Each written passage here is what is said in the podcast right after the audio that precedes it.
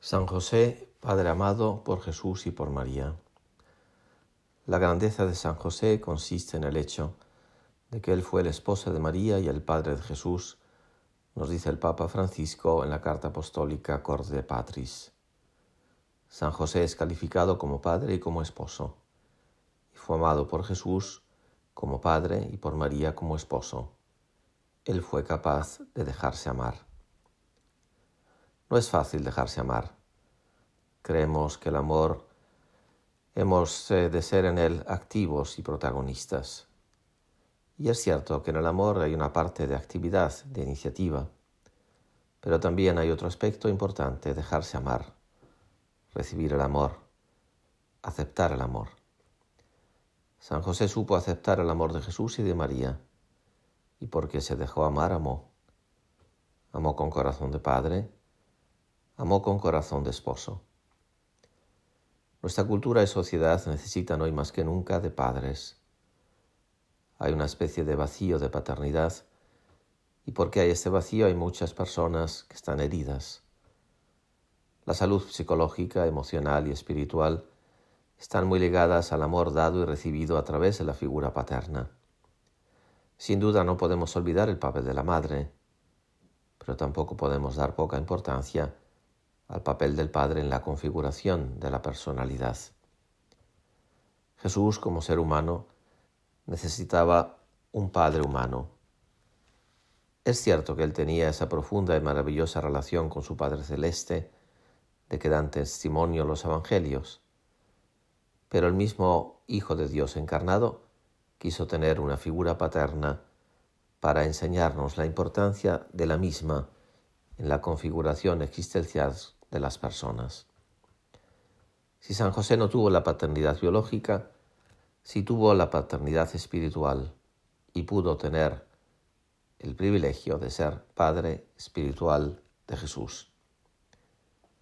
Los sacerdotes también renuncian a la paternidad biológica para entregarse de lleno al amor de Dios y a la extensión del reino de los cielos en la tierra, pero no por ello renuncian a la paternidad espiritual más aún de algún modo suplen la deficiencia de la paternidad biológica con un surplus de la paternidad espiritual.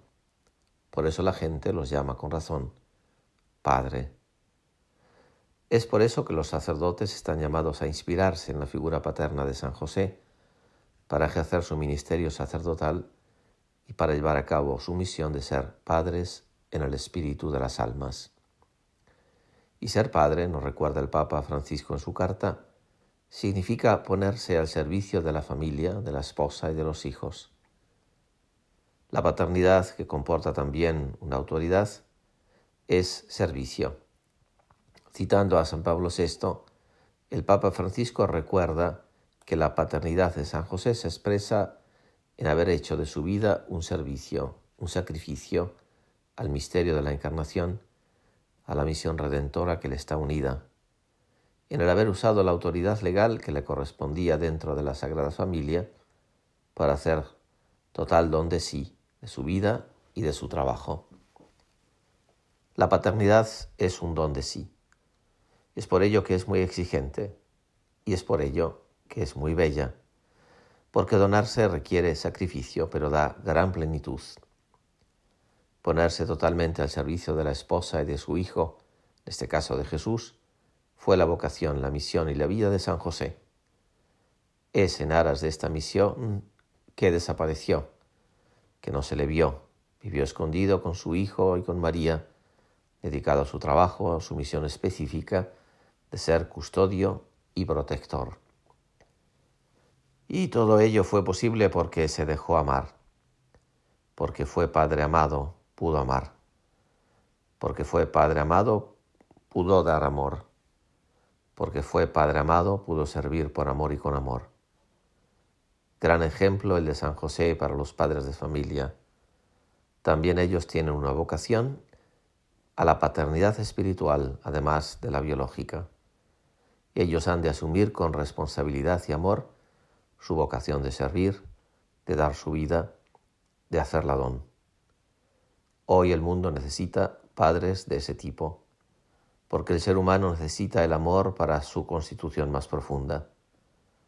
Pidamos por los padres de familia, por todos los que están llamados a ejercer una paternidad espiritual en bien de los demás, para que puestos bajo la protección de San José, vivan su vocación con plenitud, alegría y amor. Amén.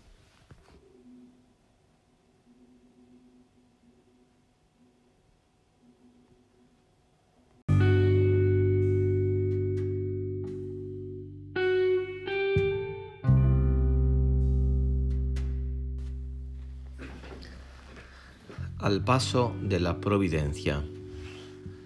Si hay algo que caracterice la visión del mundo que tiene el cristianismo, es el concepto de providencia.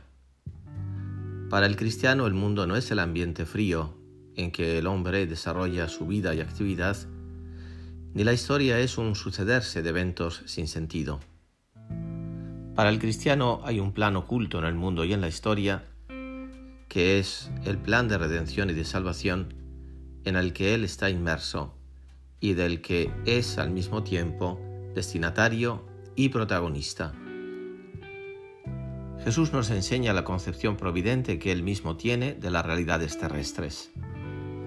El Evangelio de San Mateo reporta, al final del capítulo sexto, sus palabras dirigidas a las multitudes de Galilea, en medio de paisajes suaves y armoniosos, que invitan a los oyentes a no preocuparse por la vida, ni por lo que se tendrá para comer, para vestir, ni para habitar.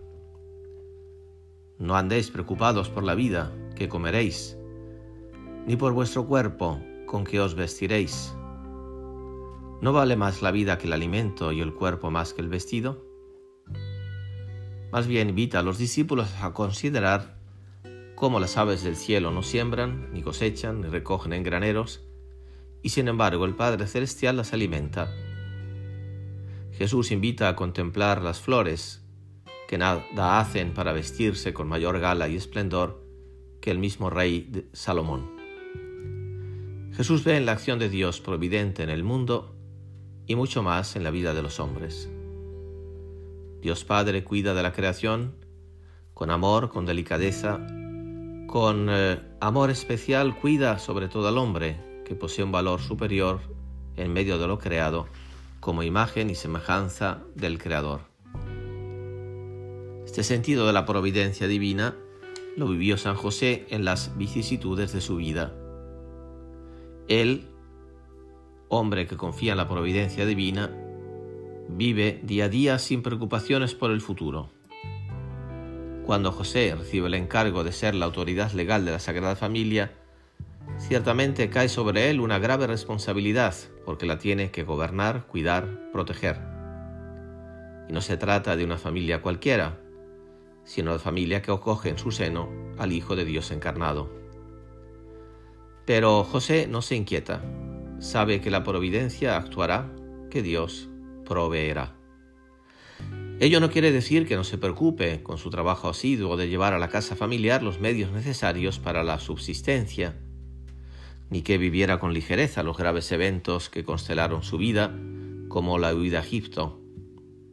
Sintió sobre él el peso que supone la guía de toda familia. Claro que era responsable, pero al mismo tiempo sabía confiar en la acción de la providencia.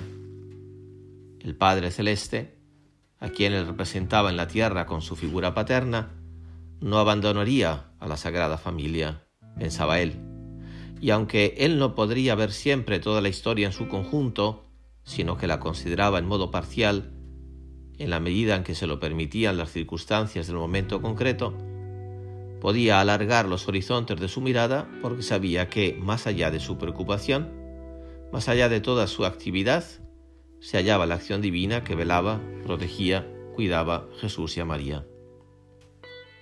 Él podía ver la mano de la providencia tanto en esa actuación insólita de su hijo, que se queda en el templo hablando con los doctores de la ley y que causó al corazón de sus padres tanta angustia, como la monotonía de los días que se sucedían sin grandes eventos en la casa de Nazaret. Fenelón decía que lo que más cuesta a los hombres es creer que Dios es Padre. Pues bien, San José que era padre putativo de Jesús en la tierra, creía firmemente en esta verdad, que Dios era Padre y que ese Padre amoroso no abandonaría a su familia. Esta era la fe que le permitía abandonarse totalmente en las manos de la providencia, la fe que le permitía vivir día tras día, sin afán de, no, de lo que tendrían que comer para la próxima semana, porque sabía que el Padre Celeste conocía las necesidades humanas de su familia y que proveería en todo mucho más, con mucho más cuidado, que el mejor de los padres humanos. Esto no significa que San José fuera irresponsable, sino que se vea conjugar de modo admirable confianza en Dios con la actuación necesaria del ser humano. Él podía vivir totalmente abandonado a Dios y al mismo tiempo preocuparse porque todos los días hubiera en la mesa el pan cotidiano en su casa de Nazaret. Pidámosle a Él, a San José, que nos ayude a vivir el sentido de la providencia divina, a caminar al paso de la providencia. Con frecuencia muchos de nuestros temores y angustias proceden del hecho de que en el fondo no creemos en la providencia. Creemos más bien que somos nosotros los que tenemos que resolver absolutamente todos los problemas. Creemos que somos el centro del universo y que sin nosotros nada va a funcionar. Y esto nos agota y nos hace infelices e ineficaces. Trabajemos, sí, como si todo dependiera de nosotros, pero confiemos, ciertos de que en realidad todo depende de Dios en última instancia. Así sea.